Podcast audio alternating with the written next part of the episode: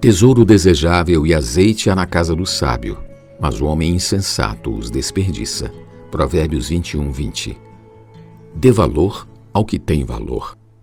O sábio conhece o valor das instruções e sabe extrair lições preciosas do conhecimento. O mesmo ocorre na igreja.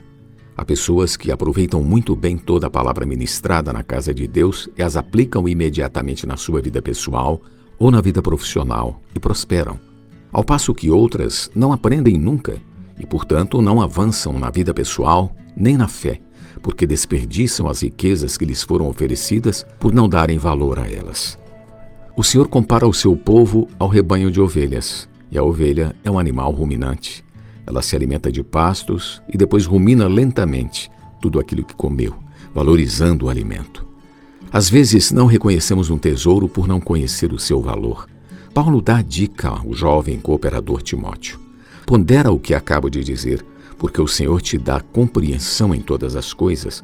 2 Timóteo 2,7 e medita nestas coisas e nelas ser diligente, para que teu progresso a todos seja manifestado. 1 Timóteo 4,15 Ao ponderar e meditar na palavra, o Senhor dará a você compreensão para aplicar na sua vida e o seu progresso será visto por todos.